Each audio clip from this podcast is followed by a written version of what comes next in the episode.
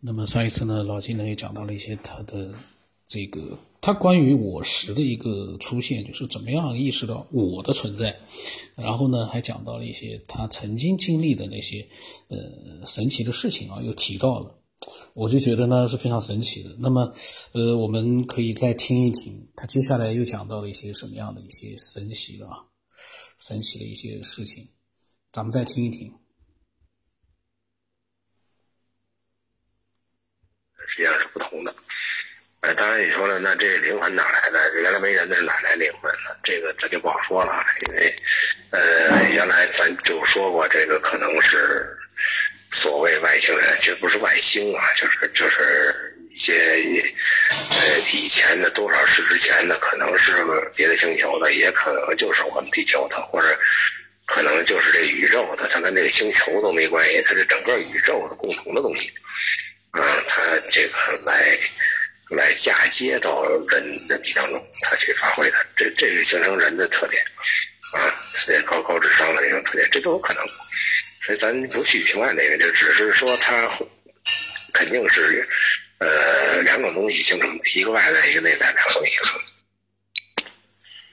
那你会问，你说你这不靠谱吧？原来。地球人过去历史上地球人才多少？才一个多亿啊，对吧？现在发展到七八十亿了。你说那这这灵魂不够用啊？所以这个就是说，你要如果是只从一一个人演化出一个灵魂来回轮回的话，它确实不够用，对吧？但这个灵魂的东西，它不仅限于人呢，也不仅限于呃我们这个地球所谓的人类，是吧？一方面有可能说是就是整个宇宙的一个共同的东西啊。呃，另外一个呢，就是说，那，你可以问说，那第一个人他的灵魂哪来的？这这，那这也有可能，他并不是人那儿来的，这有可能啊，就是生物它广泛的很，它各种生物都有，对吧？它不是说我光人才有灵魂，它别人都有灵魂的，因为灵魂是属于这种呃能量模式，这种能量模式不见得就是人身上才有能量模式，你谁身上没有能量模式？对吧？上面你一棵树长了 N 年了，它也有能量模式，对吧？所以那个传说里头或者寓言故事里边有什么蛇精啊，有什么树精啊，什么这个琵琶精啊，你你这这多了去了，对吧？所以它这些东西都有可能会被会被借用，或者植入，或者被招引啊，被感召，这这些东西都可能的。那你现在说，呃。呃，人多了，人多了，你动物还少了呢，对不对？你灭绝了多少动物啊？啊，你灭绝这动物的东西，它那些灵魂，它也没地儿去，它它都成游魂了，对吧？它往哪去？它不找你人身上找谁呀？所以这东西，包括就是说，你人多了以后，素质普遍变差，其实你你必定是分三六九等的，那这也很有可能就是替代品，对吧？好了，咱那生这事儿说完了，再说再说一下死。死这过程呢，实际上就是原来咱说那个司机换车那事儿，就是你的动物性的人体这个模式，像这个演化模式呢，它是根据你这个时空里边的这个周期率，也就是说你的惯性系，它是一个有时间概念的，就是有周期概念的。嗯，这种模式去演化的时候，它会有生，呃，有壮，呃，有中年、老年、衰。衰完到灭，有这么个过程，那它也是适应这个过程，就是你的肉体会适应这个过程，但是你那个灵魂那个东西呢，它跟你不在一个物理层面上，所以它不存在这个过程，也就是说它是不死的，你是会死的，那这样的话呢，它跟你的结合就会到死之前呢，呃，它就会丧失一个驱动力，也就是说你是健康的时候。你活着的时候，你这个灵魂是可以这种模式，这种能量模式是可以驾驭你这肉体的模式的，啊，它会协调的比较不错，啊，但一旦你说掉链子，你说我这身体出毛病掉链子的时候，它就会出现错误，啊，它就会指挥不了了，指挥不了的时候呢，它的这个就是属于一种呃逃离态，也就是说，它会自动给你身体一个信号，它会它会就是分开。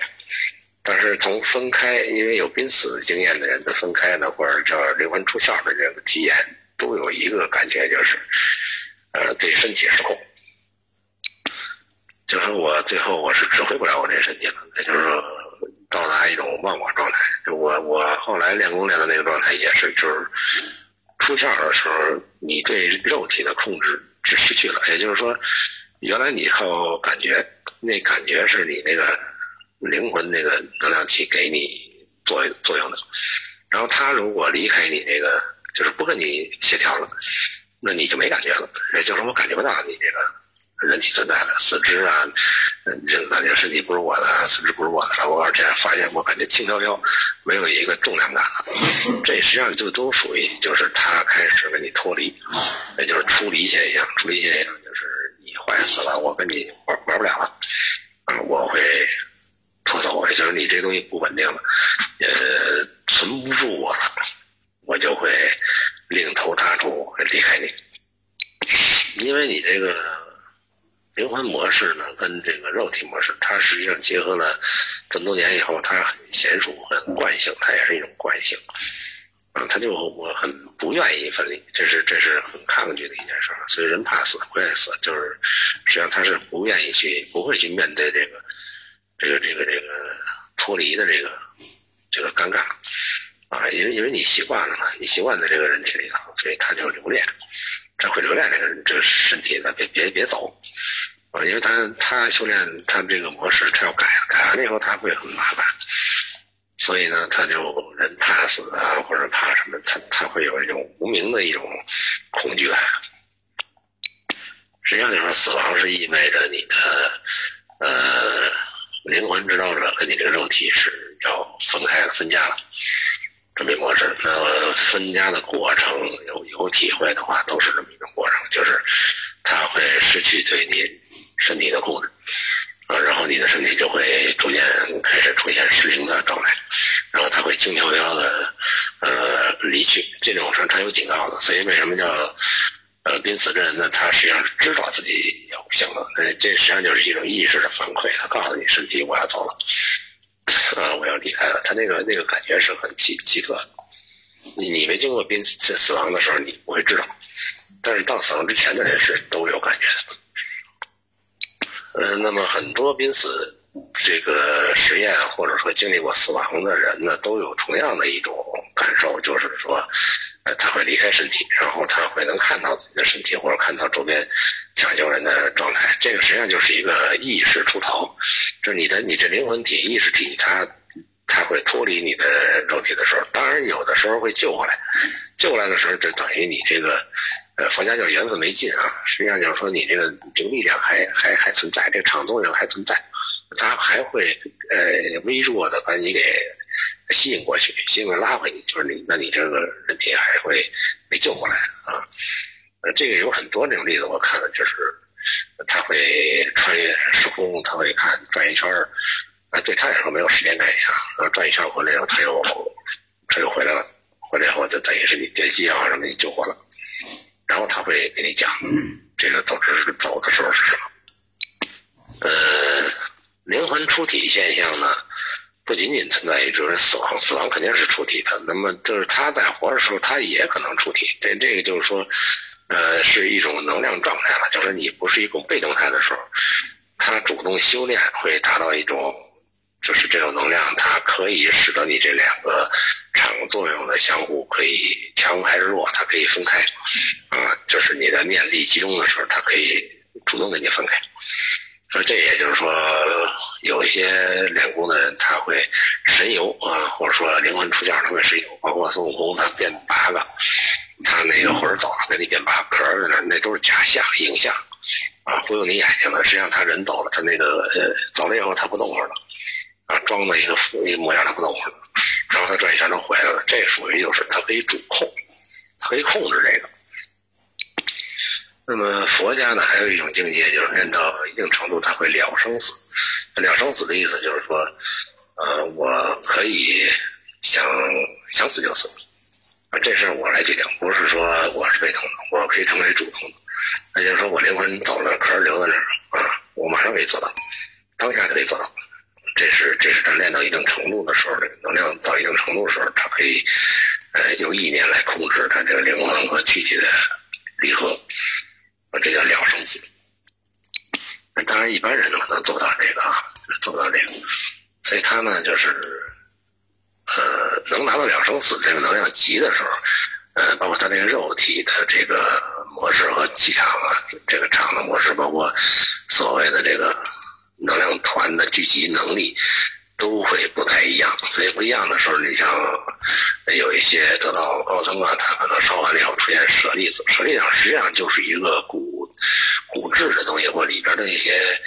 呃结晶啊，烧完了结晶，它你一般你烧化了，你成碳了，它结晶它不是碳，或者它成为一种另外一种这个结构形式，就是因为它的内在的呃能量不一样，所以它会造就出你通过烧的时候，它会有一种。呃，结合力存在啊，就是这个是不同的，是你修来的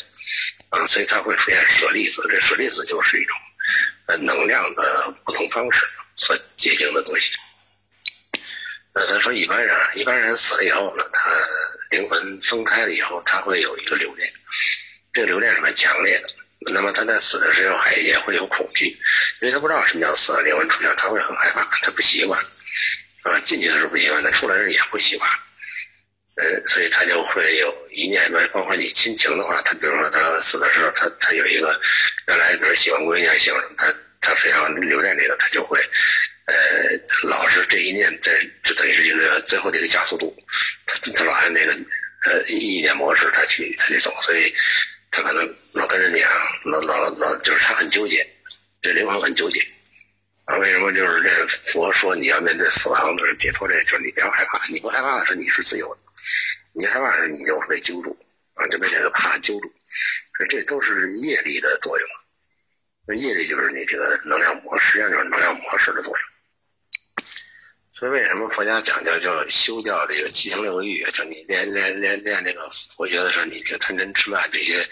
这都是强动力场，就是你这些情绪都是一个非常强的动力场。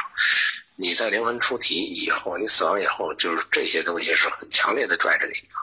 啊，拽着你去，去拉你，就去在这里边轮回。你还得，你比如说你，你这孩子，他就会跟着你的孩子，跟着你孩子完了以后，将来他找一机会，他还给你投胎，要不然就给你当儿子，要不然就给你当当当老婆，反正他老是揪着你，啊，都是有连带亲亲情连带关系的居多。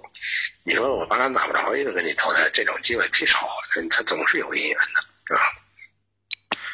呃，然后佛家生死书上他讲的就是从你这个死了以后到这里，老金呢讲了一下，就是灵魂和肉体之间的那种关系啊，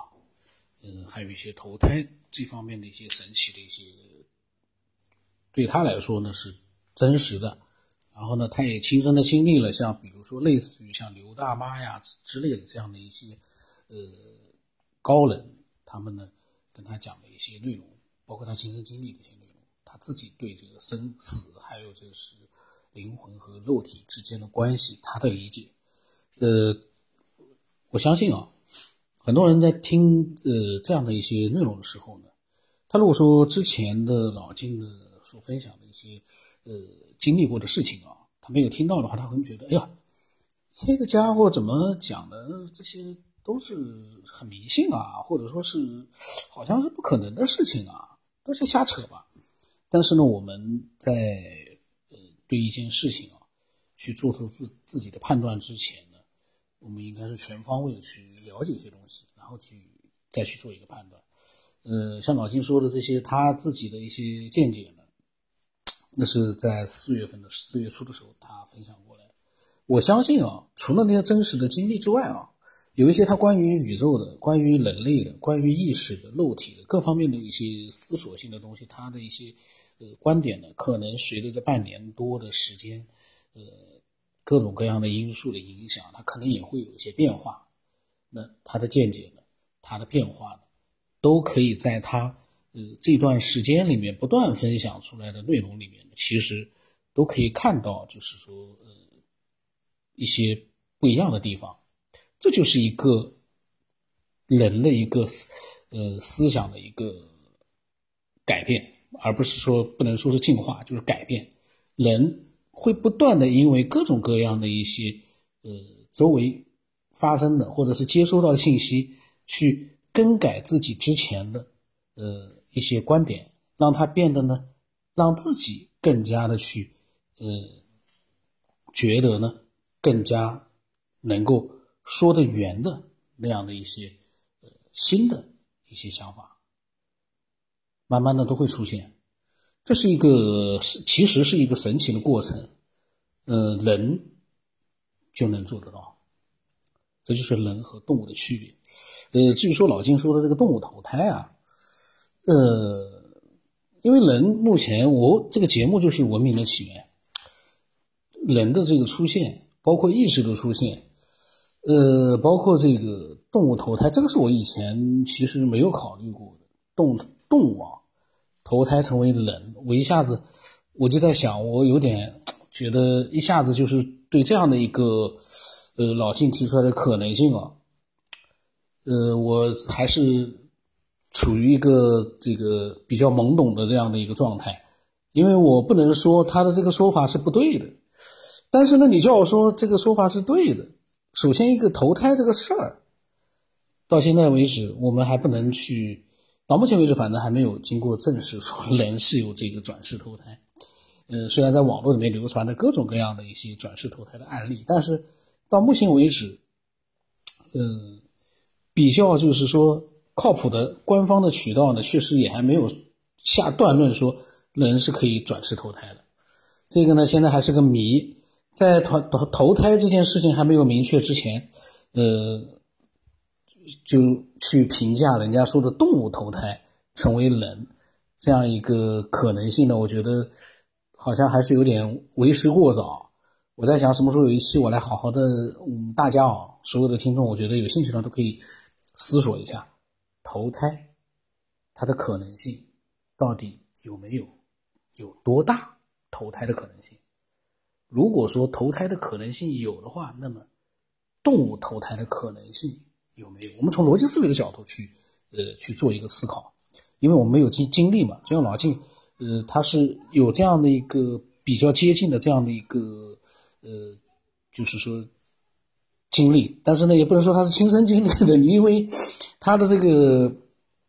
狐狸投胎啊之类的，也是那个刘大妈跟他讲的。他呢，闻到了那个人的说身上有一股骚味儿，但是这个呢，还不足以说明。那个人是狐狸投胎，你哪能从这么简单的一个人，就是说说他是投胎的，然后身上有这样的问，然后有一些迹象，呃，跟常人不一样的迹象，你就能去断定他是狐狸投胎呢？这个就太有点，呃，比较就是欠缺这个，呃，更加呃有说服力的这样的一个角度。这个这个角度，我就比较各种各样的一个，就是说，呃，判断啊。缺乏一个比较就是大的说服力。当然，我不能说这个刘大妈说的是错的。老晋闻到的那个或者看到的一些状态是不，是，因为我们不从我们无从得知，我们不是亲眼看到的，但是老晋亲眼看到了。那老晋的这个所有的这些经历啊，包括他讲到的内容，都能作为我们去逻辑思维的一个参考。太重要了，没有老晋讲的这些经历和他。从他的视角去看到这些内容，我们有很多东西我们没法思考。你根本就像我之前我考虑这个转世投胎，我也考虑呃人类的一个意识的出现，但是我很很少去考虑说这个狐狸投胎变成人，或者是其他的动物投胎变成人。被他这么一说呢，我突然在想，哎呦，这个还是挺有意思的啊，这真是呃值得值得去。开开脑洞的，那么欢迎很多更多的一些爱好者能够，呃，针对这样的一个内容啊，发表自己的观点。这个每个人的观点汇集起来呢，可能就更有价值了。我的微信号码是 b r o s 八八八，微信名字呢是九天以后。我呢刚才因为老金在讲的时候呢，我还在吃东西呢，吃完了东西之后呢，突然之间，这个这个扯呢，可能扯的。有点乱，那么今天就到这里吧。